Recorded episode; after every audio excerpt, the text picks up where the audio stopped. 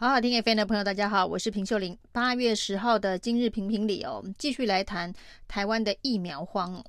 那 AZ 跟莫德纳疫苗呢，在这个第五轮打完之后，恐怕库存就要见底了。那接下来呢，该怎么办？下一批新来的国际疫苗在哪？其实也没人知道。那陈时中只是说呢。都还在积极的争取跟催货当中哦，但事实上以现在各地方政府安排预约登记，然后呢这个施打的状况来看哦，那其实一个礼拜能够打到一天，打到两天就已经非常不容易了，因为是没有疫苗的关系哦，不是施打量能的关系哦。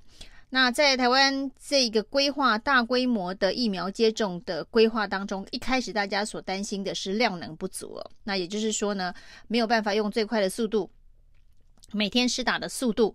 那像日本呢，最快的时候一天曾经达到一百万剂哦。那是因为这个动员了所有的这个医疗的资源，包括了这一个自卫队的军方的这个资源，来加大施打的速度跟力度。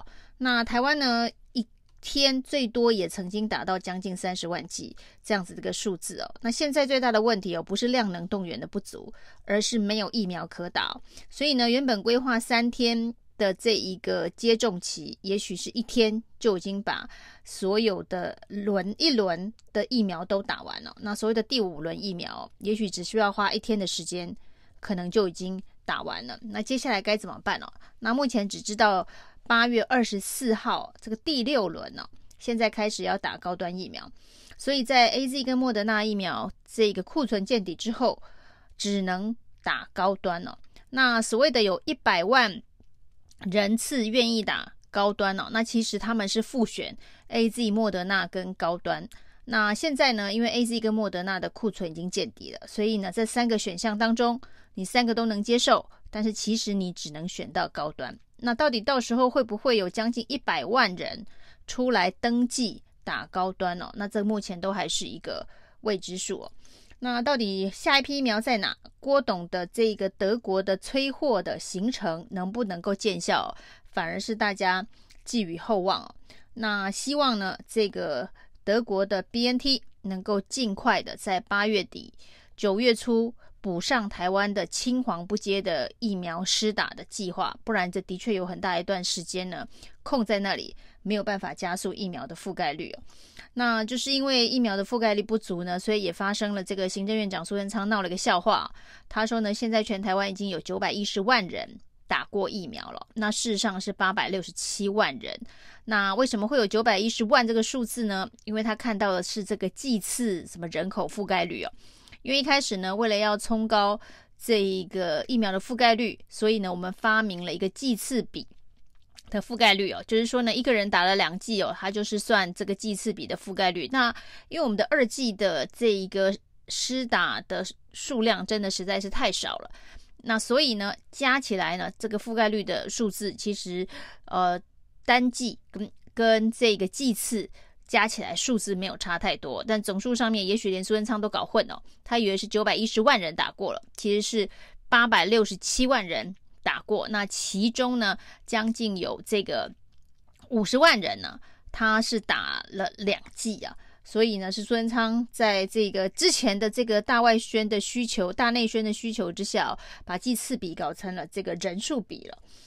那这一次呢，这个疫苗的预约系统就出了一点小包，出了一点小错误。因为原本呢，这个疫苗数量实在是不够，所以呢，莫德纳的这个二剂哦，即便一开始的这一个说明书上，疫苗接种说明书上是相隔二十八天哦，那事实上现在已经把它延长成十周哦，一口气就延长成十周哦。那可以知道，就是说后续的这一个到货量的掌控，真的可能完全没有头绪。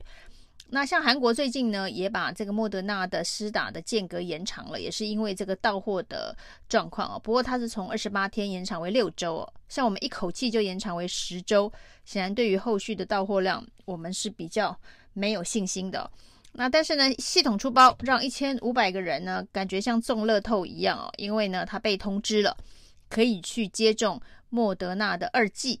但是呢，事实上呢，它并没有符合现在所非常非常非常严格规定的一到三类里头接种过莫德纳，包含孕妇这四种人之外啊，那有一千五百人是这个系统的疏漏。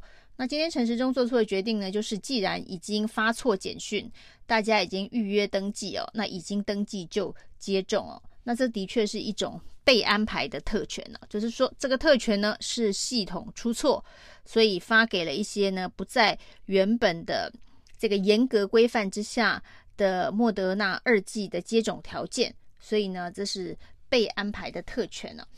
那像疫苗的数量这么吃紧哦，可是却发生了。这个前方吃紧，后方紧吃这样子的一个状况，因为所谓的二类防疫人员哦，徐小青爆料说呢，简直是越长越胖哦。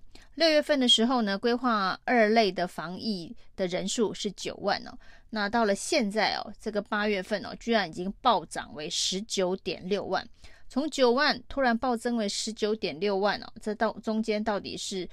什么样子的人被加进了这个二类的防疫人员呢？那二类防疫人员呢，就是中央地方的防疫官员。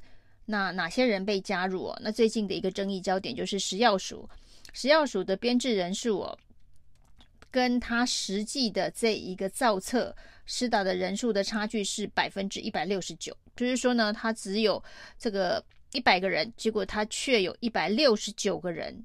造册去打疫苗，那食药所解释，当然它有一些周边的厂商相关往来的这一个单位哦，那通通在这百分之一百六十九里面哦，那里头呢，这个从六万暴增到从九万暴增到十九点六万的过程当中呢，其中有一个备注哦，就是突然又增加了一大批的人，叫做疫苗厂商及仓储人员哦，那这些到底是哪些人？是高端的人吗？或者是其他的这个人哦，那这两千多个人的名册到底是谁哦？那立委提报说，跟是卫福部要名单哦，怎么要都要不到，不晓得呢。这一个所谓的疫苗厂以及仓储物流相关的人员是指哪些人？那总数是多少？那今天终于真相大白哦，食药署说呢，这个部分呢不是食药署造的册哦，那这两千多人呢是疾管署造的册哦。那今天疾管署终于承认说，的确是他造了册，但是呢，这个造册名单是 ACIP 疫苗接种委员会同意的。那当然呢，现在这个中央防疫官员从九万变成十九点六万哦，这也都是 ACIP 同意的。只是说 ACIP 为什么会同意这些这个第二类的造册从九万暴增到十九点六万？那立委要求要公布名单以及相关的人数哦，那要了很多次都没人给哦。那食药署说，因为这个名单不是他们造的，所以没办法给。那疾管署说呢，的确是他们造的，但是没有立委来跟他们要名单哦。那显然就是互踢皮球，能闪则闪哦。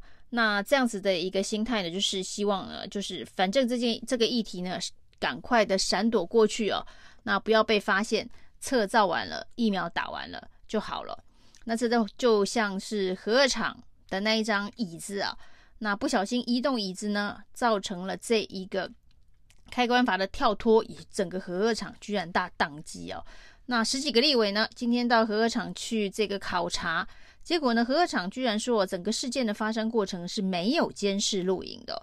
那连民党立委这个赖品妤都说，他觉得很不爽，居然听到台电说这么重要的一个地方没有监视录影哦。